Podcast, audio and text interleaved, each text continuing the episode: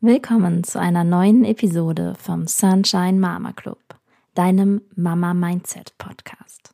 Dieser Podcast ist für dich, wenn du dein Baby und Kleinkind kindgerecht begleitest und mehr Freude und Leichtigkeit im Mama-Alltag haben willst. Schön, dass du da bist. Mein Name ist Viola Bohr.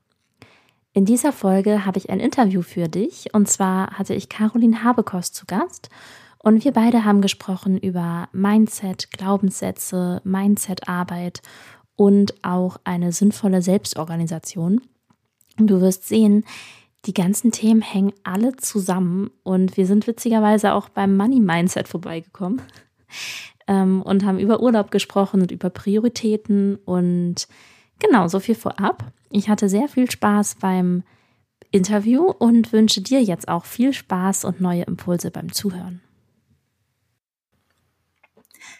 Hallo Caroline, es ist mir eine Freude, dass du in meinem Podcast bist. Hallo und Dankeschön für die Einladung.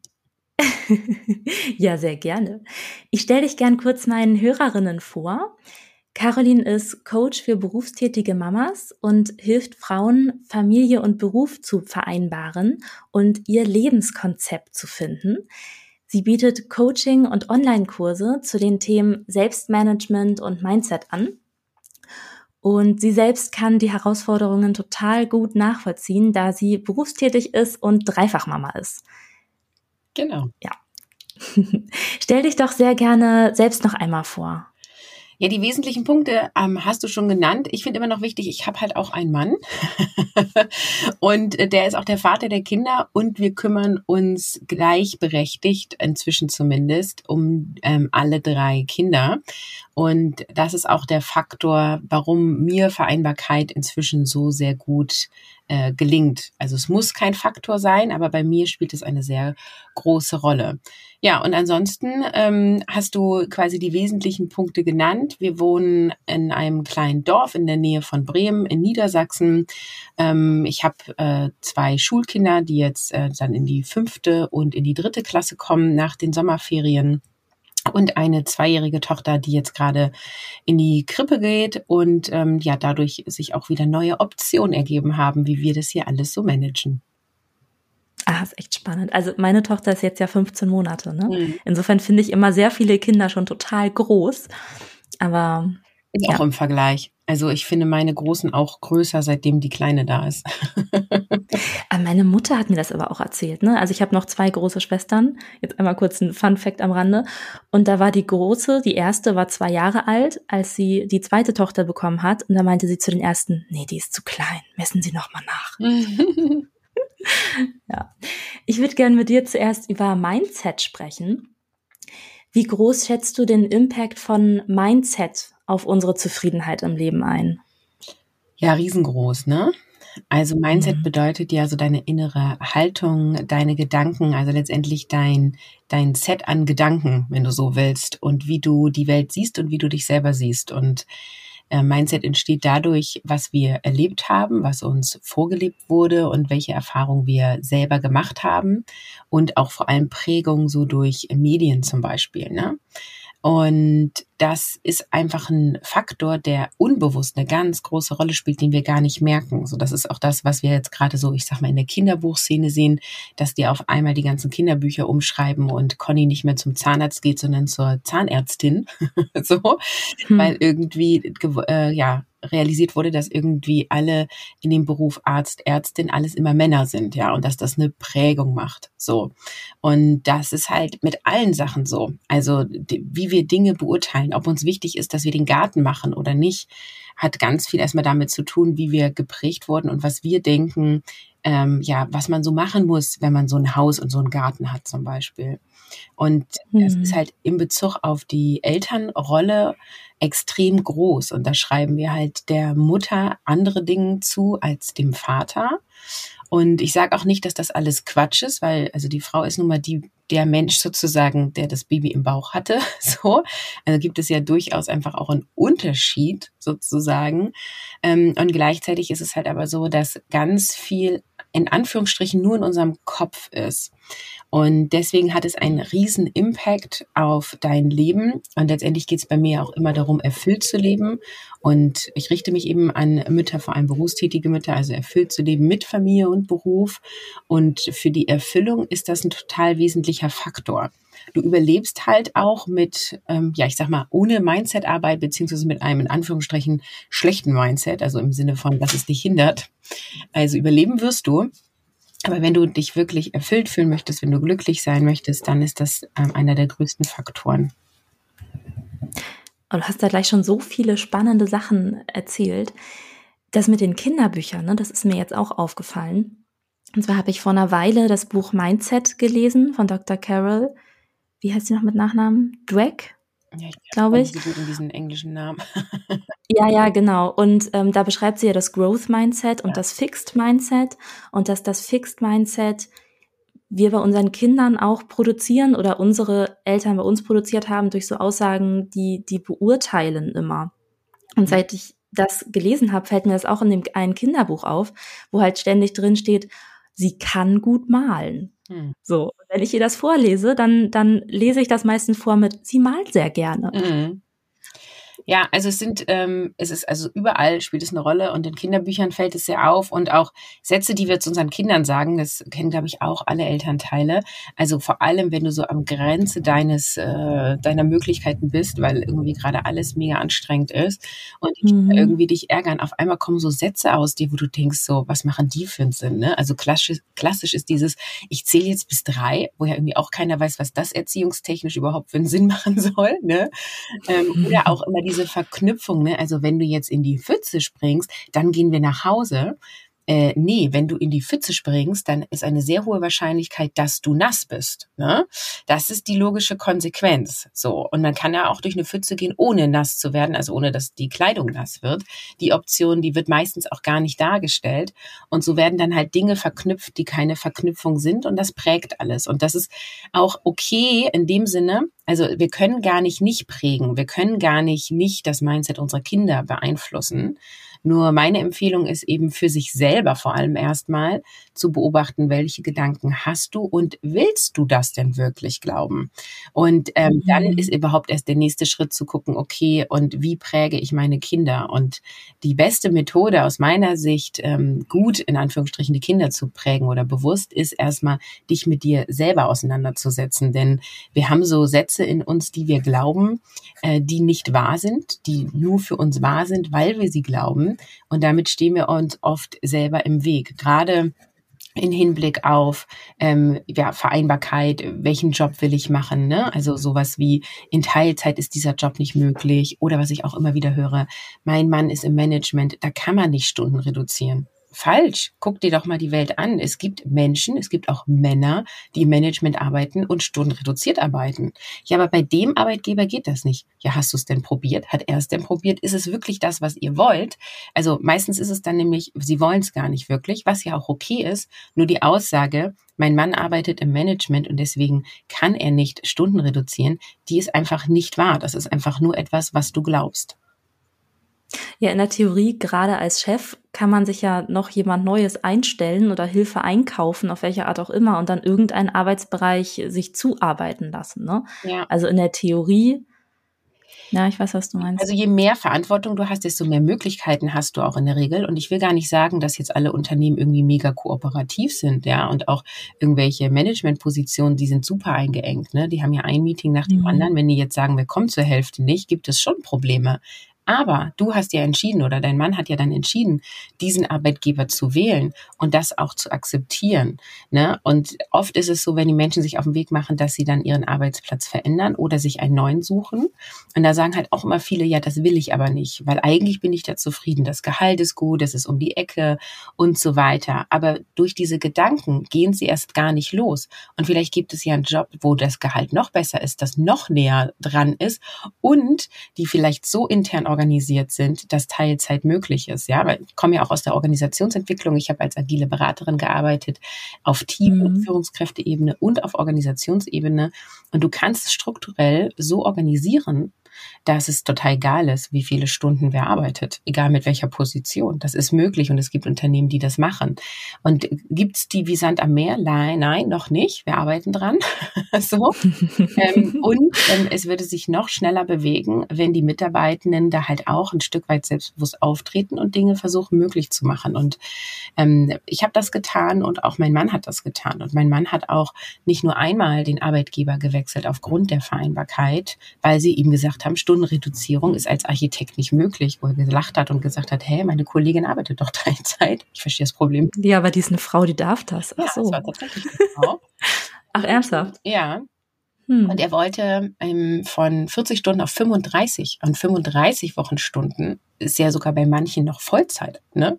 Mhm. Also es, ich war, es war wirklich ein Witz. Und dann hat er sich woanders beworben, hat andere Angebote bekommen. Er hatte vorher ne, monatelang versucht zu verhandeln, zu besprechen, und bla, und hat nicht. Und als er dann den neuen Job hatte, war sein Chef plötzlich, ja du, nee, dann gehen wir die 35 Stunden, ne? Also auch richtig fies. Er ist dann am Ende doch gegangen, weil er es einfach auch zwischenmenschlich dann einfach nicht mehr cool war.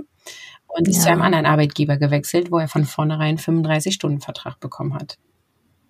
Und 35 ist ja voll viel. Ja. Also, das ist natürlich fünf Stunden weniger Zeit und fünf Stunden weniger Geld als Angestellter, aber man kriegt ja immer noch total viel erledigt in der Zeit. Ja, also das war, ich glaube, 2018 oder 19. Ich müsste doch mal meine eigenen Agenda gucken. Auf jeden Fall war das so wichtig, weil ich zu dem Zeitpunkt drei volle Tage arbeiten wollte, weil ich da noch in Anstellung war und ich eine Fahrzeit von 45 Minuten hatte und ich deswegen nicht jeden Vormittag arbeiten wollte. Und ich war ja eben als agile Beraterin eingesetzt. Das heißt, ich bin auch zu Kundeneinsätzen gefahren und da war das einfach ein Problem, wenn ich nur vier Stunden Zeit hatte, das Meeting, was ich moderieren sollte, aber zwei Stunden gedauert hat und die Fahrzeit je anderthalb Stunden hin und zurück waren, dann habe ich ja. das nicht geschafft. Und deswegen wollten wir unbedingt, dass ich drei volle Tage arbeite, an denen ich auch keine Kinderverpflichtung habe, an dem ich nicht irgendwie Punkt 17 Uhr zu Hause sein muss, sondern dass wenn ich irgendwo weiter im Einsatz bin, ich dann eben auch mal um 19 Uhr nach Hause kommen kann, damit ich auch so diesen Stress weg habe, diesen Druck von, ich muss morgens die Kinder bringen und mittags abholen. Da hatten wir noch zwei Kinder mhm. zu dem Zeitpunkt, ähm, die gleichzeitig im Kindergarten waren, beziehungsweise dann Grundschule und Kindergarten. Und ähm, das war also essentiell notwendig, dass mein Mann ein Nachmittag komplett äh, nicht äh, erwerbstätig ist, damit ich auch arbeiten gehen kann in der Form, wie ich das möchte und wie es auch meine Rahmenbedingungen bedingen sozusagen. Und deswegen war da einfach auch ganz viel ähm, Nachdruck von uns beiden, ähm, wo wir gesagt haben, ja, also nur wegen so fünf popeligen Stunden kann jetzt irgendwie nicht mein ähm, Job damals irgendwie dahin sein. Ja. Du hast eben auch noch was ganz Interessantes gesagt. Ähm, dieses bei meinem Arbeitgeber geht das nicht, aber eigentlich will man das gar nicht. Hm. Ich habe auch das Gefühl, mm, also jetzt zum Beispiel, wir hatten die Eingewöhnung bei der Tagesmutter und da ist auch manchmal im Gespräch mit anderen Müttern so aufgekommen, ja, ich muss arbeiten und deshalb muss mein Kind in die Kita mhm. oder so. Und ich finde, wir oder viele verstecken sich immer hinter diesem Müssen. Ich muss arbeiten gehen. Ja, muss ich arbeiten gehen? Keine Ahnung. Ich könnte auch zu Hause bleiben und dann hätten wir sehr viel weniger Geld. Aber unsere Entscheidung war, wir arbeiten beide in dem und dem Kontingent und so machen wir das. Genauso ist das. Also Geld beschränkt uns, also die, oder die meisten, ne? Also die, die nicht mehr als im Überfluss haben, die beschränkt Geld meistens. Vor allem im Mindset sozusagen. Und ähm, das ist auch okay, ne? Ich will das gar nicht verurteilen. Also auch die, die jetzt hier zuhören und sich irgendwie ertappt fühlen.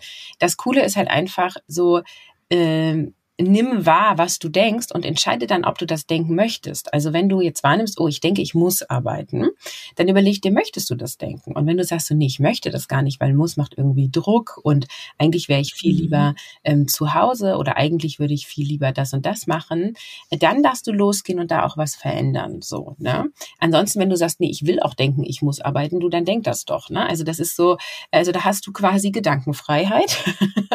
Aber die meisten reali realisieren eben nicht, nicht, dass sie das Steuer in der Hand haben, dass sie selber die Regie ihres Lebens führen und dass sie eben entschieden haben, das zu denken. Und ähm, du musst nicht arbeiten in Deutschland. Du kannst Hartz IV ähm, ja, empfangen, äh, dir holen und du kannst da in deiner Sozialwohnung leben. Das ist theoretisch für alle möglich, ja. Und das heißt, wir fallen sogar in diesem Land nicht mal tief Ja, also wir landen nicht unter der Brücke sozusagen. Ähm, und äh, nein, wollen wir das? Äh, äh, die wenigsten von uns wollen das. Und das, äh, also ich will das auch nicht. Ne? ähm, also dann ist halt so die nächste Schlussfolgerung, okay, also wenn ich das nicht will, dann brauchen wir irgendwie ein gewisses Maß an Geld. Und dann ist einfach auch die, so, also da kann man auch mal wirklich total logisch und rational vorgehen und einfach auch mal irgendwie quasi gedanklich ähm, alles auf den Tisch schmeißen. Also wo haben wir Einnahmequellen? Meistens ist es sein Gehalt, ihr Gehalt, ähm, Kindergeld. Manche haben auch irgendwelche Investments gemacht, vielleicht kommt da noch Geld raus, vielleicht haben sie auch irgendwo ein Erbe liegen, aber so das ist meistens das, was da ist so. Und dann kann man halt mal gucken, so was geben wir denn im Monat gerade aus? Da kann man einfach auch mal gucken, wie viel geben wir aus. Wenn du dich selber trackst, haben viele Aha-Momente, sowas wie okay, also in Summe gebe ich 100 Euro im Monat für Coffee to Goes aus, obwohl ich ein mir einen zu Hause machen könnte, den ich mitnehme. So die 100 Euro, die äh, mhm. spare ich lieber ein, ja? Also oder du sagst halt nee, der Coffee to Go ist es mir wert und deswegen mache ich das. Aber oft ist es so, dass wir unbewusst viele kleine Ausgaben haben, die wir ähm, in der Summe gar nicht betrachten. Ähm, oder auch Kleidung. Also habe ich auch immer wieder erlebt, dass Menschen sagen, ja, ich gebe nicht viel Geld für Kleidung aus. Und dann äh, machen sie mal unterm Strich und sagen, nee, ich gebe doch irgendwie jeden Monat 300 Euro aus für Kleidung. In Summe ist das ganz schön mhm. viel. So, ne? Also ähm, da gibt es einfach eine sehr unterschiedliche Wahrnehmung, was viel und wenig ist. Und ähm, das beschränkt unser Denken, weil wenn du jetzt, sagen wir mal, immer die 100 Euro für den Coffee to go ausgibst und die 300 Euro für die Klamotten und ich könnte noch 500 andere Beispiele nennen, ne? wir bleiben jetzt mal bei denen so. Das sind aus meiner Sicht zwei Stellschrauben, die du relativ gut drehen kannst, ohne dass sie dir wehtun. Ja? Also du nimmst den Coffee von zu Hause mit und ähm, Kinderklamotten kaufst du jetzt mehr gebraucht oder vielleicht brauchst du auch nicht drei Matschhosen in einer Größe, könnte man auch mal überlegen so, ne? Ähm, und dann ähm, hast du plötzlich mehr Geld für andere Dinge oder zum Beispiel, die du einfach weniger einbringst durch Erwerbstätigkeit. Und dann kann der Vater oder die Mutter oder in welcher Konstellation er auch immer lebt, kann dann Stunden reduzieren. Also so kann man, es ist immer so ein bisschen wie Tetris spielen, das so ein bisschen hin und her machen. Und mein Mann und ich haben das immer so gemacht in den letzten Jahren. Ähm, was ist so das Minimum an monatlichem Geld, was wir ausgeben wollen. Ich sage bestimmt, also bewusst wollen, weil wir müssen es ja nicht ausgeben. Ne? Wir könnten auch unser Haus verkaufen, so. Ne? Wir brauchen mhm. nicht zwei Autos. Also ich glaube das, weil wir auf dem Dorf leben und du mit dem Fahrrad ähm, nicht weit kommst. Also ich komme mit dem Fahrrad nicht weit. Ich fahre nicht zwölf Kilometer zum nächsten Drogeriemarkt, um mir Shampoo zu kaufen und fahre dann wieder zurück. Das tue ich nicht mit. Also auf dem, auf dem Dorf würde ich auch sagen, man braucht zwei Autos. Da bin ich mir jetzt nicht sicher, ob das ein Glaubenssatz ist oder eine Meinung. genau. Da würde mich auch mal die eine Abgrenzung interessieren. Ja, es ist gar nicht so einfach. Ähm, aber es ist meine Haltung, sozusagen, ich will, mhm. also ich glaube, ich brauchen ist, ist falsch, ne? Brauchen ist, glaube ich, also brauchen ist ein Glaubenssatz, aber ich habe eine Meinung dazu und ich will, dass wir zwei Autos haben. So, hm. dafür habe ich mich entschieden und dafür bin ich auch bereit, das zu bezahlen. Und ähm, welche Autos das sind, da ist ja auch nochmal ein Spielraum da. Ne? So, also es geht quasi immer darum zu gucken, so was das Minimum, was wäre so ziemlich cool, was ist so Mittelmaß und was wäre so mega Bombe. Ne? Und dazwischen zu gucken und dann eben auch klar zu haben und zu priorisieren, und dafür musst du dich und der Partner sich auch selber ähm, gut kennen. So, was ist für uns, ähm, was brauchen wir unbedingt? Also was ist uns wichtig? Ähm, ich betrachte das immer gerne innerhalb eines Jahres und was kann auch weg. Und bei uns war es zum Beispiel so, dass die, wir die letzten Jahre Urlaub reduziert haben, also richtig Ausflüge, Urlaub, äh, Mietwohnung sozusagen, nicht äh, Urlaub nehmen, sondern äh, wirklich wegfahren weil wir gesagt haben, uns ist viel wichtiger, dass unser Alltag entspannt ist. Uns ist viel mhm. wichtiger, dass mein Mann, also inzwischen ähm, arbeitet er jetzt 32 Stunden in Anstellung, er hat aber auch beim dritten Kind Elternzeit genommen und in Elternzeit 20 Wochenstunden gearbeitet, also in der Erwerbstätigkeit. Ähm, also wir haben da viele Modelle durch. Ähm, und uns war wichtig, sorry, dass wir da, ähm, dass wir da unseren Alltag einmal ähm, entspannt gestalten können durch weniger Stunden in der Erwerbsarbeit. Und das war uns wichtiger, als zu sagen, wir fliegen jetzt für 3000 Euro nach Mallorca. So, sondern wir haben dann gesagt, okay, wir mieten uns äh, in den Sommerferien eine Woche ein Haus an der Mecklenburgischen Seenplatte. Ich glaube, da haben wir 600 Euro für bezahlt für die Woche. Also für die, für die, für das Mietshaus sozusagen, ähm, mhm. und haben halt das andere Geld in unseren Alltag gesteckt. Und da kenne ich halt auch viele aus meinen Coachings, die sagen, oh nein, also dieser Jahresurlaub, der ist uns so wichtig und äh, wir machen auf jeden Fall unsere Kreuzfahrt oder wir fliegen auf jeden Fall nach Thailand, so, äh, weil wir das brauchen, um Erholung zu kriegen. Das ja. ist dann nämlich, also das ist nämlich das Spannende. Also willst du deinen Alltag stressig haben, um dich dann einmal im Jahr richtig zu erholen? Oder möchtest du deinen Alltag so gestalten, dass du gar nicht erst so ausbrennst und dass du dann auch happy bist mit dieser einen Woche Mecklenburgischen Seenplatte? Ja, also was du sagst, finde ich total schön und ich finde es auch sehr hilfreich, wenn da das, also ich sag mal, das Ehepaar, ne, wenn die Familie da eine Meinung hat und gleiche Prioritäten hat. Für meinen Mann und mich ist Urlaub total wichtig und Reisen finden wir total schön. Und gleichzeitig sind wir beide im Herzen noch Studenten geblieben. Das heißt, wir haben, glaube ich, noch nie für einen Urlaub 3000 Euro ausgegeben, sondern gucken halt immer, wo kann man denn jetzt günstig hinfliegen? Ach, wo kann man denn da nett wohnen? Und ähm, ja, fliegen halt lieber zweimal weg und günstiger als einmal für 5000 Euro. Mhm. Und genau. Aber da gibt's halt so viele Möglichkeiten, ne? Genau, also man muss sich da selber halt einmal reflektieren, dann der andere und da muss man zusammen Weg finden. Und mein ja. Mann und ich haben zum Beispiel jetzt gerade, äh, wir hatten so einen Abend, wo wir so ein bisschen auch über Zukunftsvisionen und was wollen wir so machen, irgendwie haben wir uns extra getroffen, hatten wir ein Date zu Hause. ähm, und da war halt auch so, okay, wir wollen das Thema Urlaub, wollen wir wieder höher priorisieren weil wir jetzt halt auch beide wieder mehr Stunden in der Erwerbstätigkeit arbeiten, wir mehr Geld zur Verfügung haben.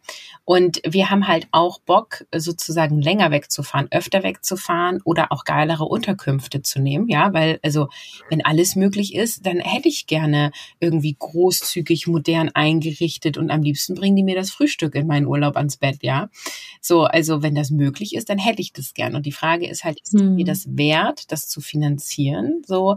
Und ich finde, es spielt dann auch immer so eine Rolle. Ich finde zum Beispiel mega stressig mit meinen drei Kindern im Hotel, weil da einfach viele Nachbarn links und rechts über und unter dir sind. Ich gehe lieber in das alleinstehende Ferienhaus, wo wir morgens um fünf aufstehen können und nicht leise sein müssen. so. mhm. ähm, aber also das sind alles einfach eine Frage der Prioritäten. Und damit du die Prioritäten bewusst setzen kannst und Entscheidungen treffen, die dich ja glücklich machen, die dich erfüllt machen, musst du halt anfangen, dich selber gut kennenzulernen, dich zu reflektieren, deine Gedanken zu beobachten. Und wenn du eben in Partnerschaft lebst, dann ist es halt auch gut, das gemeinschaftlich zu tun, weil ähm, es gibt da einfach immer Unterschiede. Das ist bei, Mann, bei meinem Mann und mir auch so. Wir haben nicht alles die gleichen Prioritäten. Ja, wir sind jetzt gerade relativ tief abgedriftet in Reisen. Also ich habe ja auch eh immer Fernweh im Herzen. In Reisen und Geld und Money Mindset und so. Ich würde gerne nochmal eine Schleife zurückdrehen. Und zwar hast du ja auch gesprochen über hinderliche Glaubenssätze und wie würdest du das sonst nehmen, positive Glaubenssätze oder bestärkende Glaubenssätze? Dienlich, gerne. Was sagst du gerne? Dienlich, also sie dienen dir. Dienlich. Genau. Wenn ich jetzt hinderliche Glaubenssätze habe ne, und mich an manchen Stellen ertappt gefühlt habe, muss ich mich da schlecht fühlen oder mich schämen? Ah, du musst dich nie schlecht fühlen, egal was du getan hast. oder getan hast. Du kannst auch deine Kinder anschreien, musst dich nicht schlecht fühlen. Also nicht, dass ich das gut finde, wenn man Kinder anschreit, aber schlecht fühlen hilft dir halt nicht. Also doch, es ja. hilft dir, deine Emotion durchzulassen. Das ist total wichtig. Ne? Also wenn du einen Glaubenssatz äh, rausfindest und du auf einmal denkst, oh nein, wie doof, ne? Und du fühlst dich mhm. schlecht, dann lass das Gefühl da. Also ich bin kein Fan davon zu sagen, nee, also jetzt darf ich mich nicht schlecht fühlen, sondern fühl dich so, wie du dich fühlst und lass es durch. Es gibt da ja auch so Studien, ne? Eine Emotion braucht 90 Sekunden, bis sie durch dich durch ist. Das heißt, wenn du jetzt halt drei Tage traurig bist wegen so einem Glaubenssatz, dann können wir halt schon mal sagen, okay, du hältst da irgendwie dran fest. Da kannst du dich jetzt auch mal entscheiden, mhm. das nicht mehr zu tun.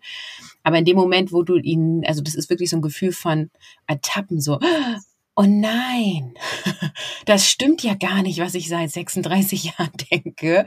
Da kann man schon mal irgendwie traurig, wütend äh, sein. Und es darf dann auch da sein. Ähm, und dann darf man weitergehen. Also wer wichtig ist, wir haben alle Glaubenssätze und wir haben auch alle irgendwie hinderliche Glaubenssätze und es geht auch nicht darum, jetzt loszugehen und zu sagen, jetzt wühle ich mal, jetzt gucke ich mal, wo sind meine Glaubenssätze. Wir suchen jetzt Blockaden. Das ist aus meiner Sicht auch der völlig falsche Ansatz, weil dann fokussierst du dich ja auf das, was du nicht haben willst. Und dein Leben hm. ist so hm. viel leichter, wenn du dich fokussierst auf das, was du haben willst, beziehungsweise auf das, was du schon hast und du gut findest, ja, Hashtag Dankbarkeit. Das ist das, was dich wirklich vom Herzen her immer weiter auffüllen lässt. So dieses, oh, ja, das, das, das habe ich und das will ich haben und da freue ich mich drüber und dafür bin ich dankbar. Deswegen suchen wir nicht nach Glaubenssätzen. Nur, wenn es jetzt zum Beispiel darum geht, ich bleibe mal beim Thema Vereinbarkeit, ähm, du möchtest gerne in eine Erwerbstätigkeit haben, die dich wirklich erfüllt oder die irgendwie, die sich besser vereinbaren lässt als das, was du jetzt bisher hattest und du denkst sowas wie, ähm, ich bin nicht gut genug, um mich auf diese Stelle zu bewerben. Oder in Teilzeit möchte mich ja eh niemand haben. Ähm, oder, mhm. oder, oder. Dann darfst du halt sagen, oh, ist das wirklich wahr? Also das ist sowieso ne, das Erste, was du dich fragst, wenn du irgendwie so die Idee haben könntest, vielleicht ist ein hinderlicher Glaubenssatz. Ähm, ist das wirklich wahr? Und dann ist die nächste Frage, gilt das für alle? Also für alle Menschen dieser Welt. Also gilt es wirklich für alle, dass dieser Job da zu schwierig ist? Äh, nee, es gibt ja Menschen, die die Kompetenz haben. So, was unterscheidet mich von diesen Menschen? Oft unterscheidet dich gar nicht viel von diesen Menschen, sondern nur dein Gedanke sozusagen. Oder du stellst halt fest, ah, okay, also die und die Kompetenz müsste ich mir aneignen. Ja, dann kannst du das noch nicht. Dieses noch ist ganz wichtig. Ja. Also anstatt ich kann das nicht, noch nicht kannst du das und dann kannst du das halt dir aneignen. Also gilt das für alle. Ähm, und gilt das für immer? Also es gibt auch Sachen, die gelten halt heute oder im ersten Babyjahr oder im Wochenbett, aber die gelten halt in drei Jahren nicht mehr. Und dann weißt du halt auch, es ist ein ja, Glaubenssatz, etwas, was du glaubst ähm, und etwas, was du auch aushebeln kannst, ähm, indem du ähm, ja, die, du sozusagen das hinterfragst und gewisse Mindset-Techniken anwendest. Ja, wenn jetzt eine Hörerin zuhört und heute das erste Mal von Mindset und Glaubenssätzen und so weiter hört, wie, was sind deine Tipps? Wie fängt man mit der Mindset-Arbeit an? Was sind so die ersten, sagen wir, ein, zwei, drei Schritte? Also das allererste habe ich schon gesagt, beobachte deine Gedanken. Wie kann man das machen? Entweder indem du wirklich sozusagen achtsam bist, also du hörst jetzt gerade diese Podcast-Episode, was denkt es jetzt gerade in dir? so, denkst du, oh, ich muss noch die Spaghetti einkaufen?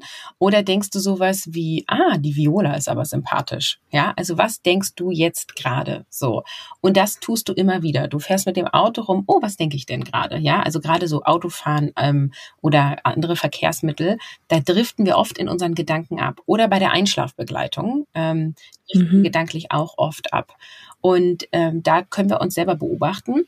Ähm, und was halt auch total gut funktioniert, ist jeden Abend oder es ist eine, egal welche, welche Uhrzeit, einfach mal Gedanken aufschreiben. Fünf Minuten lang oder zehn Minuten lang alles, was in dir ist, alles, was du denkst, ähm, das äh, schreibst du mal auf. Also wie Tagebuch der Gedanken sozusagen. Und dann ähm, schaust du dir das mal, also machst du das ein, zwei, drei Wochen und danach liest du dir das erst durch. Und dann wirst du auch sehen, dass ein Großteil deiner Gedanken von heute die Gedanken sind, die du gestern und vorgestern auch schon gedacht hast. Also wir denken immer wieder die gleichen Sachen. Und das ist super spannend, weil je öfter du etwas denkst, desto mehr fühlt es sich nach der Wahrheit an. Das ist ja auch das, was Medien nutzen oder Werbung nutzt, ja. Also du siehst immer wieder die gleiche Werbung. Und da wird dir halt gesagt, diese Marke ist die beste und irgendwann willst du dir, keine Ahnung, einen Staubsauger kaufen und dann weißt du genau, also dein Unterbewusstsein weiß genau, ah, diese Marke. Welche Marke das sein muss. Genau. Ja. Ähm, und das ist auch das, was Instagram macht. Äh, das ist alles, also, ne? So, ähm, und das ist halt, äh, also das, was Marketing nutzt, ist sowieso bei, bei dir schon da. Und die Frage ist halt so ein bisschen, äh, welches Marketing machst du in deinem Kopf für dich? das ist auch ein hm. schönes Bild. Also erster Schritt, Gedanken beobachten, entweder durch, durch Denken sozusagen, durch achtsames Denken ähm, und oder durch ähm, Aufschreiben. Der zweite Schritt ist das Reflektieren, also wo ich eben sage, okay, guck mal nach zwei, drei Wochen, sind es immer wieder die gleichen Gedanken, willst du das denken? Ja, wir regen uns zum Beispiel auch immer wieder darüber auf, dass die Schuhe vorne im Eingangsbereich durcheinander liegen. So, da gibt es eine ganz einfache Lösung für, kauf den geschlossenen Schuhschrank. So, ne, da brauchst du jetzt nicht drei Monate jeden Tag das gleiche denken. So, das sind so Sachen, die hm. uns unglaublich viel Gehirnenergie kosten. Und das ist auch so das, warum wir dann abends erschöpft auf dem Bett liegen. Also gibt es noch mehrere Faktoren, aber wenn wir abends erschöpft ins Bett gehen oder auf dem Sofa liegen ähm, und so das Gefühl haben von, oh, okay, eigentlich habe ich ja heute gar nicht viel gemacht, warum bin ich so fertig, liegt es unter anderem daran, dass wir immer wieder die gleichen doofen Sachen denken. Also uns über Dinge Gedanken machen, ähm, die eigentlich völlig, also die du ganz schnell lösen kannst, weil du kaufst dann einfach einen geschlossenen Schuhschrank. Ähm, oder wir machen uns auch oft Gedanken über Dinge, ähm, über die wir uns keine Gedanken machen müssen. Also warum hat der Nachbar jetzt seinen Rasen so angelegt, ja? Oder warum erzieht die Mutter so ihr Kind? Warum stillt die und gibt nicht die Flasche oder so? Wir machen uns Gedanken über Sachen oder wir machen uns auch Gedanken über Serien. Ah, ob die wieder zusammenkommen? Ich weiß es nicht. Es wäre ja so schön. ja. Ja, und all das rattert immer in unserem Kopf und zieht halt auch immer Energie. Ne? Total. Wie so ein Computer, der ständig auch immer irgendwelche anderen Programme noch laufen hat und dann gar nicht mehr die, die Leistung hat, die er sonst hätte. Ja, das ist ja auch das Problem mit Nachrichten. Ähm, also wenn du quasi immer ähm, das Radio laufen hast und jede Stunde Nachrichten hörst, wirst du dich schlechter fühlen, weil in Nachrichten ja. haben wir zu 99 Prozent Negativnachrichten. Negativnachrichten im Sinne von, die lösen Angst, Sorgen, ähm, Erschrecken, irgendwie sowas aus, ja? ja? Und ich bin jetzt nicht diejenige, die sagt, so, informier dich nicht, was in der Welt passiert, igel dich ein und tu so, als wäre nichts. Das meine ich nicht. Nur um informiert zu sein, was so auf der Welt passiert, und das ist ja übrigens eh auch nur ein Gedanke. Wir wissen ja nie, was alles passiert. Also die Medien färben uns ja extrem. Ja. Ähm, das, dafür brauchst du nicht jede Stunde Nachrichten hören. So, das würdest mhm. du theoretisch einmal die Woche für fünf Minuten machen, dann bist du up to date. So. Und ähm, das sind halt so Sachen, die wir unbewusst tun, also weil das Radio läuft im Supermarkt oder ähm, auf der Arbeit ähm, oder wir sind es gewohnt, es immer im Auto anzumachen oder so. Wir merken das gar nicht. Und dann entwickeln wir aber ja schlechte Laune oder sogar Ängste. Ähm, und ja, das sind einfach Sachen, die uns beeinflussen, weil wir quasi keine, ich nenne das Gedankenhygiene machen. Also wir entscheiden nicht, welche Gedanken lassen wir zu und, und welche nehmen wir mit, sondern es ist, kommt irgendwie alles ungefiltert da rein. Also wir laufen so ein bisschen durch die Gegend und dann sind da halt auch ein paar toxische Gedanken bei oder äh, Inhalte, die uns ähm, ja schlecht fühlen lassen. Genau, und du hattest noch, äh, also was sind so die ersten drei Schritte? Ich habe noch einen dritten sozusagen, oder ich habe noch viel mehr, aber ich würde gerne noch einen dritten sagen. Du musst ja erstmal anfangen und dann kann man ja nochmal weiterschauen. Aber so die ersten drei Schritte, das wäre toll. Genau, also äh, Gedanken beobachten. Der dritte. ist der erste. Mhm. Zweite ist reflektieren und das dritte ist wirklich ähm, aktiv mit der Mindset-Arbeit zu beginnen, was du durch unterschiedliche Sachen tun kannst. Also da gibt's Kurse zu, da gibt's Bücher zu. Ich selber habe. Du hast ja auch ein Workbook. Genau, ich habe das Mindset-Workbook, also Vereinbarkeit beginnt im Kopf, wo es, ne, das habe ich selber erstellt. Es ist wirklich ein physisches Buch ausgedruckt sozusagen, ähm, wo du so durchgeführt wirst. Also es ist letztendlich egal, welches Medium du benutzt. Ähm, wichtig ist, dass du ähm, bewusst anfängst, dich mit deinem Mindset auseinanderzusetzen, weil das, was wir hier besprechen, das ist tatsächlich erst die Oberfläche. ähm, es geht tiefer, tiefer und tiefer. Wir haben viel auch Gehirnforschung, wir haben viele Studien, die uns helfen und zeigen. Und letztendlich kannst du sagen, ähm, alles ist eine Entscheidung und alles beginnt in deinem Kopf. Also wenn du mit Menschen sprichst, die beruflich sehr erfolgreich sind, dann sagen die, ich habe mich dafür entschieden, bin dafür losgegangen. So, das ist eine Haltung, die du hast. Ja, das ist, sind deine Gedanken, die dich dazu geführt haben. Wenn du Sportlerinnen fragst, ne, wie hast du es geschafft, Siegerin zu werden, sagen die, ich habe mich entschieden und habe das visualisiert. Ja, ich habe auch mhm. Training gemacht. Das ist auch eine Form von Mindset-Arbeit.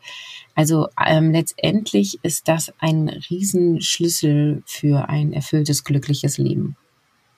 Mhm. Ach super, das sind voll schöne Schlussworte zu diesem Mindset-Part. Ich würde dir gerne noch mal wenige Fragen stellen zur Selbstorga. Mhm. Und zwar, was denkst du, also wie schätzt du den Einfluss von hilfreicher Selbstorga ein für Freude und Leichtigkeit im Mama-Leben? Ja, äh, also das ist der nächste große Baustein. Ähm, ich kann es nicht irgendwie in Prozenten sagen. Ne? Also ich kann jetzt nicht sagen, es ist 50 mhm. Prozent Mindset und 50 Prozent Selbstorga oder so, weil auch immer so ein bisschen die Frage ist, was definierst du wozu?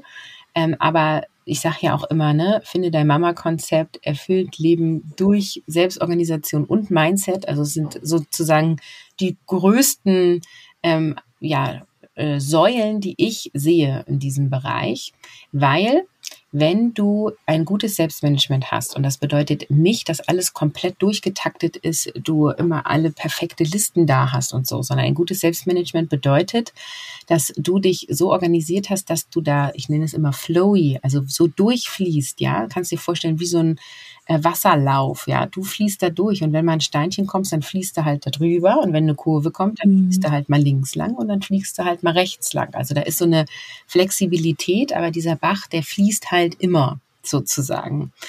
Und ähm, darum geht es, also ein Selbstmanagement zu haben, was, was dich im Alltag begleitet und ähm, was sich dir anpasst und du wirklich die Sachen ähm, ja überhaupt erst, ich sag mal, annimmst, die du machen möchtest. Deswegen ist es auch so verknüpft mit Mindset, ja, weil ähm, wir nehmen ganz oft Aufgaben an, die wir gar nicht wollen oder erledigen Dinge anderen zuliebe. Also Hashtag auch Mental Load. Wir nehmen zu viele Sachen an, ja, wir denken an zu viele Sachen, wir übernehmen zu viel Verantwortung, wir teilen uns die nicht mit dem Partner auf oder mit anderen ähm, Angehörigen, mit denen man sich Dinge aufteilen könnte.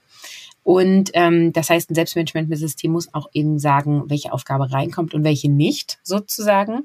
Und dann brauchst du halt ein Selbstmanagement-System, was dir hilft, dass quasi oben die Aufgaben reinkommen, die du haben willst und unten erledigte Dinge rauskommen, ohne dass es dich zu viel Stress, Energie und Aufwand kostet, also eine gewisse Effizienz einfach da ist. Und deswegen ist es halt eine riesengroße Stellschraube, die du drehen kannst und deswegen ist es so wichtig. Ja. Auch bevor ich schon in Elternzeit gegangen bin, habe ich meine beruflichen Aufgaben auf so einem Kanban-Board organisiert. Also habe jede Aufgabe auf einen Zettel geschrieben und dann das immer von To Do, Doing, Done nach rechts verschoben, wenn es bearbeitet war. Mhm. Und mir spielt diese Methode mit dem auf Klebezettel schreiben total in die Hände, weil ich mir sowieso immer vorher alles schon auf Klebezettel notiert habe mhm. und habe da dann meine To-Do-Listen auf Klebezettel geschrieben. Und als ich dann gelernt habe, ah, es gibt eine Methode, war ich total begeistert, weil auf einmal das, was ich intuitiv gemacht habe, dieses Aufschreiben auf bunte Zettel, auf einmal eine Methode hatte, ähm, mit so ein paar Stellschrauben, die ich dann angepasst habe. Und ja, ich finde es auch echt hilfreich. Und ähm, du hast ja auch mehrere Podcast-Episoden zu, zu hilfreicher Selbstorganisation als Mama, ne? Dass man dann nicht, wenn man zehn Minuten Zeit hat, erstmal denkt, ah, was mache ich denn, was mache ich denn? Dann läuft man durch die Gegend und dann zack, Zeitfenster wieder zu. Und also das weiß man ja nie, wann der Zeitraum wieder vorbei ist, wann man denn mal was hätte tun können. Und wenn man dann direkt weiß, ah, jetzt mache ich das, dann hat man schon mal ein Ergebnis produziert, ne? Ja, also die Klebezettelmethode ist ja, also Personal Kanban ist das, was du quasi gemacht hast. Ähm, unbewusst sozusagen, ohne zu wissen, was es, äh, was es ist. nee, das, das war dann bewusst, weil dann habe ich es ja auf der Arbeit kennengelernt. Und das war vor, vor Jahren, dass ich immer alles immer gerne eh schon auf bunte Zettel notiert okay, habe. Ja, cool. Genau. Ähm, und äh, also dass die Idee dabei ist, eben alles in kleine Stücke zu schneiden und auch, ähm, ja, ich sag mal, in Kategorien zu tun. Ne? Also welche Arbeiten macht man am besten gebündelt und welche nicht. Und dann halt Aufgaben zu ziehen. Also das ist wirklich der, der riesen Mindshift sozusagen. Mhm. Ähm, du planst dir nicht ein, morgen mache ich dies und übermorgen mache ich das und das darf zwei Stunden dauern und das darf fünf Minuten dauern, sondern du ziehst dir eine Aufgabe, wenn die fertig ist, ziehst du dir die nächste Aufgabe. Und das ist halt super cool, wenn du in einem komplexen Umfeld bist. Und komplex ist halt immer, wenn es so viele Variablen gibt, die du nicht äh, betrachten kannst. Ne? Also komplex ist das Wetter, ähm, wenn irgendwo ähm, ähm, da ein Vogelschwarm anders fliegt, dann hat das einen Einfluss auf, auf die ganze Welt sozusagen vom Wetter her. Und das können wir nicht können konkret voraussagen. Also wir können nicht sagen, wie ist nächste Woche das Wetter hier an meinem Haus. Wir können es nur abschätzen. Und dein Familienalltag ist halt genauso komplex wie das Wetter, ähm, weil wir können nicht wissen, mit welcher Laune wacht das Kind auf. Wir können nicht wissen, hat die Kita jetzt wirklich auf? Ja, wir können nicht wissen, wie viele Hausaufgaben kommen heute aus der Schule mit nach Hause und wie leicht fällt es meinem Kind, die zu bewältigen. Und ähm, deswegen dürfen wir halt quasi nicht in Plan vorausdenken, dann mache ich das, dann mache ich das, dann mache ich das, sondern wir dürfen halt in diesem Ziehen denken und das setzt halt aber voraus, dass du ein System hast und das ist halt ein agiles Board, wo du die Sachen so aufbereitet hast, dass du dann eben auch weißt, was ist denn jetzt sinnig zu ziehen und wie schaffe ich denn dann auch wirklich die Sachen zu erledigen, die ich erledigen möchte. Und das ist halt quasi die Riesenlösung für alle berufstätigen Eltern oder auch für Menschen ohne Kinder, wirklich äh, cool Sachen abzuarbeiten und flexibel dabei zu sein. Und das ist halt das, warum ich dem Agilen so zugewandt bin und warum ich das auch so weitergebe. Und in meinem Podcast gibt es dazu richtig viele Episoden, weil eben mein Kurs Mission Mindset, äh, Mission Kopffrei, genau, ich habe Mission Mindset und ich habe Mission Kopffrei, das sind die zwei großen Kurse, die ich immer wieder öffne. Und ähm, dazu mache ich halt relativ free Content, damit eben geguckt werden kann, so ist das das, was ich ähm, haben will und ist das das, was mich weiterbringt. Ähm, und da gibt es ähm, ja ganz viele Episoden. Ja. Genau, also wenn man jetzt anfängt, sich ein Selbstmanagementsystem aufzubauen, dann würde man erstmal anfangen, sich Wissen anzueignen, wie man das denn überhaupt machen könnte. Ne? Und dann ähm, finde ich auch wichtig, dass man einfach mal erstmal anfängt und ausprobiert und dann immer wieder anpassen kann. Ne? Es ist ja auch nie in Stein gemeißelt. Ja, also du kannst ähm, mit so ein paar Dingen sofort anfangen. Also erstmal alle Aufgaben überhaupt mal aufzuschreiben. Also alle Aufgaben, die länger als zwei Minuten dauern ähm, um überhaupt mal gucken, was tue ich denn eigentlich so den ganzen Tag und was steht an. So, das ist schon mal mega mind-blowing, ja. weil wir das meistens gar nicht wahrnehmen. Also da sind wir auch beim Thema Mental Load. Ne? Und ähm, dann äh, der, der zweite Mega-Tipp ist halt, alles an einem Ort zu sammeln. Also alle Aufgaben, die du jetzt sammelst, wirklich in ein Notizbuch zu sammeln oder auf, an einer Wand auf mehreren Klebezetteln zu halten oder in einer App Oft sammeln wir To-Dos an verschiedenen Stellen. Also da sind Aufgaben in, im E-Mail-Posteingang, da sind Aufgaben an der Küchenwand, da sind Aufgaben im Schulranzen der Kinder sozusagen. ähm, und das ist super anstrengend, weil wenn du dann nämlich mal Kapazität hast, Dinge abzuarbeiten, bist du erstmal damit beschäftigt, dich zu informieren, wo sind denn überall die Aufgaben und was steht an. Oder wir fangen einfach an im wilden Aktionismus und dann haben wir so das Gefühl, wir machen und machen und tun den ganzen Tag, aber die wirklich wichtigen wichtigen Dinge schaffen wir gar nicht. Also weil es dann auch mhm. einfach äh, an Überblick fehlt. Also wenn du alles aufschreibst, was du zu tun hast und das alles an einem Ort sammelst, dann bist du schon deinem Selbstmanagement einen großen Schritt näher sozusagen. Dazu habe ich eine Frage ja. zu diesem alles an einem Ort. Könnte man solche physischen Klebezettel machen und das kombinieren mit, also es gibt ja auch diverse Apps, wo man auch digitale Klebezettelchen mhm. schreiben kann. Also was man zum Beispiel die privaten To-Dos hat man digital und die beruflichen auf Klebezetteln oder andersrum. Was sagst du dazu? Also kannst du machen, empfehle ich nicht. Weil mhm. dein Gehirn entscheidet, äh, unterscheidet nicht zwischen beruflich und privat. Also du stehst zu Hause unter der Dusche, würde ich mal sagen, das ist privat. Ähm, und auf einmal kommt dir ein beruflicher Gedanke so von, ah, ich muss ja noch dem und dem antworten.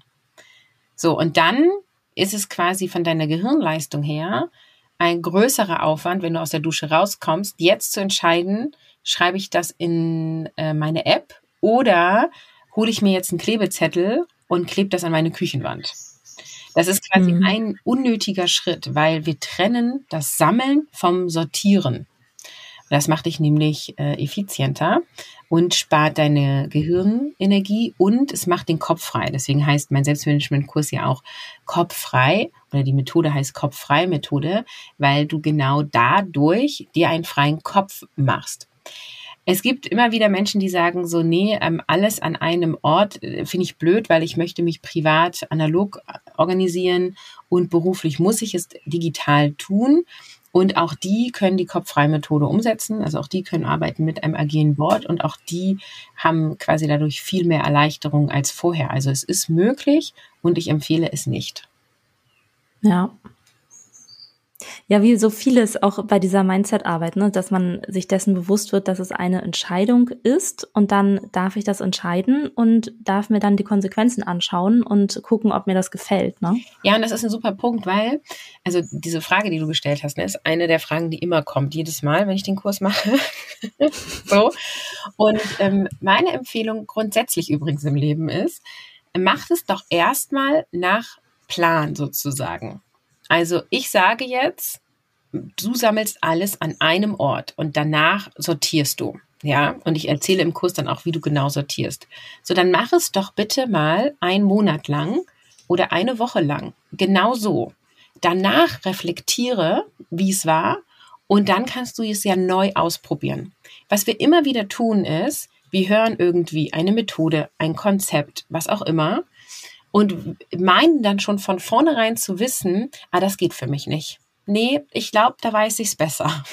So. Hm. Und nun ist ja aber so, wenn du irgendwas von jemand anderen lernst, gehst du ja zu dieser Person, weil die ja da irgendwie mehr Erfahrung, mehr Wissen oder was auch immer hat. Sonst würdest du ja dieses Buch nicht lesen, sonst würdest du ja diesen Kurs nicht machen, ja. Das heißt, die haben ja einen guten Grund, warum sie quasi diese Struktur gewählt haben. Und das heißt nicht, dass das immer für dich gültig sein muss. Nur meine Empfehlung ist, probier es einmal aus, weil es steckt da etwas hinter. Und meistens ist es dann so, dass meine Teilnehmerinnen es dann ausprobieren und 90 Prozent von denen, die vorher gezweifelt haben, ich mache es nur noch so, wie du gesagt hast, Caroline. Es ist ja so genial. Und 10 Prozent sagen, nee, also meine Bedenken sind genau, ähm, genau die, und ich trenne das jetzt lieber. Und dann sage ich, ja, mach das, ist okay, cool, danke, dass du es ausprobiert hast. Also wir meinen schon etwas zu wissen, bevor wir es ausprobiert haben und dadurch machen wir es uns oft selber komplizierter, als es sein müsste. Ja, ach spannend. Also ich finde es echt schön, was was es da so für Tipps gibt oder was du auch für, für Tipps geben kannst, weil ich finde auch diese beiden Themen Mindset und Selbstorga sind super wichtig, damit wir den Kopf frei haben und mit uns selber freundliche und liebevolle Gedanken denken und dadurch einfach viel glücklicher durch den Tag gehen, auch wenn vielleicht ähm, es trotzdem irgendwann 38 Grad heiß äh, waren oder es irgendwann in Strömen geschüttet hat, aber die, die Gedanken, die man denkt, beeinflussen ja auch sehr, wie man sich fühlt ne? und wie man dann seinen Tag und sein ganzes Leben auch bewertet. Also du entscheidest sogar, wie du dich fühlst. Also das, wir glauben oft, dass das nicht so ist, weil auf einmal ist ja das Gefühl da, sozusagen. Aber ähm, wenn du aktive Mindset-Arbeit betreibst, wirst du realisieren und auch selber erfühlen, dass du sogar entscheidest, wie du dich fühlst, weil du entscheidest, ob du dich darüber aufregst. So, du entscheidest, wie du also ne, mein Kind ähm, ja macht irgendwas, was ich nicht möchte. Zum Beispiel Milch in ein Spiel kippen, hatten wir gerade vor ein paar Tagen. Hm. Ähm, so und ich entscheide dann, rege ich mich auf, schreie ich sie an, mache ich es einfach sauber, sage ich nein. Und natürlich habe ich da auch irgendwie dann Wut, die hochkommt oder Frust, die hochkommt, ja. Ähm, also ich sage nicht, dass du quasi ein emotionsloser Mensch bist und immer nur durch, durch deine Wohnung schwebst. Das meine ich nicht. Nur ähm, ich entscheide, wie ich damit umgehe. So. Und ich war wirklich wütend und sauer und bin auch laut geworden und habe es dann sauber gemacht. Und dann habe ich mich entschieden, dass ich jetzt nicht möchte, dass es meinen restlichen Tag beeinflusst. So. Mhm. Und das gelingt mal richtig gut. Und gestern hatte ich so einen Tag, da ist das nicht gut gelungen, weil wir halt nur so einen Mist hatten. Ne? Und bei, dem, bei der fünften Sache habe ich mich dann halt entschieden, heute ist ein Scheißtag, ich habe keinen Bock mehr. Lass mich alle in Ruhe. so. oh. Und dann habe ich halt auch einfach mal einen Tag in Selbstmitleid verbracht, nee, einen halben Tag. In Wut, in Frust, weil ich auch irgendwie das Gefühl hatte, das muss jetzt auch mal sein. So, und ja. heute bin ich wach geworden und es fühlt sich so ein bisschen an wie so ein Kater. mhm. ähm, und äh, ich bin aber nicht mehr wütend und auch nicht mehr frustriert. Also manchmal ähm, hilft es dann einfach auch, sich zu entscheiden, das auszuleben. Ja. Ach, vielen, vielen Dank für, für all die Fragen, die ich dir stellen durfte und für all die Antworten und Einblicke. Gerne. Wenn jetzt meine Hörerin mehr über dich erfahren möchte und mit dir zusammenarbeiten möchte, wo findet man dich? Also, wenn du mehr äh, Stimme aufs Ohr haben willst, dann im Finde dein Mama Konzept Podcast findest du unter carolinhabekost.de slash podcast. Und ähm, dann bin ich sehr aktiv auf Instagram, insbesondere in den Instagram Stories. Da findest du mich unter Caroline vom Mama Konzept. Und ähm, ja, Kurse findest du oder Angebote findest du auf meiner Website, also carolinhabekost.de slash Angebote. Und da ist es halt so, es gibt Selbstlernkurse, die du quasi immer, die immer verfügbar sind. Also ich habe zum Beispiel einen Kurs darüber, wie du dich halt mit deinem Partner zusammen über ein agiles Board organisieren kannst. Ich habe einen Kurs, wie du Mental Load reduzieren kannst. Ähm, und ich habe zum Beispiel dieses Mindset Workbook, was ich dir nach Hause schicke. Also wenn du willst, kannst du sofort starten. Und dann gibt es eben große Programme, die ich mehrfach im Jahr öffne. Genau. Und das eins zu eins gibt es auch noch. Ähm, da ist immer je nach nachdem, wie viele Leute gerade drinne sind, ob ich dann Platz frei habe oder nicht. Ach super, da gibt es ja ganz viele Möglichkeiten. Genau, also ich empfehle, hör, geh erstmal beim Podcast, weil wenn du das hier hörst, hörst du ja gerne Podcast. dann ja. hör, äh, hör auch mal in meinen und dann äh, schaust du, wie du dich zurechtfindest in der äh, ja, Mama-Konzept-Welt, sage ich immer. Ja, zum Abschluss habe ich noch einmal eine persönliche Frage. Als Mama gibt's ja viele Höhen und Tiefen und oft auch kurz hintereinander. Und manchmal gibt's auch so Tage wie gestern, wie du beschrieben hast. Alles in allem, was würdest du sagen, wie viel Leichtigkeit und Freude verspürst du in deinem Leben als Mama? Und welche Top-Elemente tragen dazu bei? Ja, also inzwischen lebe ich eine super leichte Vereinbarkeit. Ne? Also ja, es gibt solche Tage wie gestern ähm, und da fühlt es sich nicht leicht an. Also ja, aber wie viele Tage habe ich davon? Ein im Quartal oder so? Also hast du jetzt auch echt einen mhm. guten, guten Zeitpunkt hier ausgesucht, damit mir die Aufnahme Das wusste ich ja nicht, als wir das Interview vereinbart haben. Ich wusste das auch eine komplexe Welt. Durchgeht, ne? Ich muss hier gleich mal wieder die Schuld auf mein Kind schieben. ähm, nee, also ich lebe inzwischen eine sehr leichte Vereinbarkeit. Meine älteste Tochter ist ja jetzt zehn Jahre und wenn ich das auch vergleiche mit dem Anfang, huh, also ich hätte nie gedacht, dass es so leicht gehen kann, sagen wir es mal so.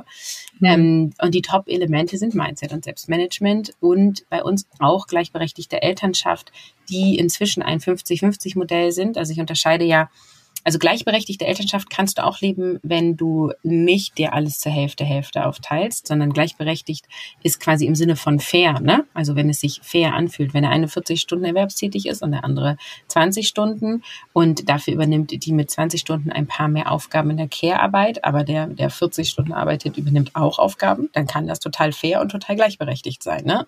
Nur oft ist es mhm. eben so, dass der eine arbeitet und der andere alles andere macht und das ist halt nie fair. Da habe ich auch eine ganz klare Meinung zu. Das ist nie fair, wenn der eine in Anführungsstrichen nur Erwerbsarbeitet und der andere ein bisschen Erwerbsarbeitet und alles andere macht. Das ist nicht fair. ich mhm, muss es nochmal wiederholen. Ja. Ähm, Müssen noch ein drittes Mal sagen? Ich glaube, ich glaub, meine Hörerinnen haben es verstanden. Okay. äh, ich, äh, das riecht mich auch so auf. Naja, egal. Also, dass äh, viele denken, dass das so ist, ja. Ich kann dass es so sein muss, weil das immer schon so war und sich das so gehört. Genau. Und das ist wieder Mindset. Genau, genau, genau, ja. genau. Ähm, so, also das ist total, ähm, total äh, wichtig, dass wir das einmal unterscheiden. Und bei uns ist es aber eben so, dass wir jetzt seit äh, Frühjahr 2022 äh, leben wir wirklich Hälfte, Hälfte. Das heißt, ähm, wir arbeiten beide gleich viele Stunden in der Erwerbsarbeit und wir teilen uns genau gleich viel, wie oft hier gekocht wird, wer wann die Kinder alleine hat und so weiter. Das ist genau Hälfte, Hälfte aufgeteilt und wir beide finden es großartig und genial und es ist das beste Konzept, was wir bisher gelebt haben und das bringt extrem viel Leichtigkeit rein, weil ich halt auch nur noch die Hälfte der Verantwortungen habe. Ja. Ja, super. Ganz, ganz herzlichen Dank, liebe Caroline. Gerne. Vielen Dank, dass du dir dieses Interview bis zu Ende angehört hast. Ich hoffe, es hat dir gefallen und du konntest etwas für dich mitnehmen. Wenn dich das Thema Mama Mindset interessiert, dann abonniere diesen Podcast und freue dich auf die nächste Episode vom Sunshine Mama Club. Tschüss, deine Viola.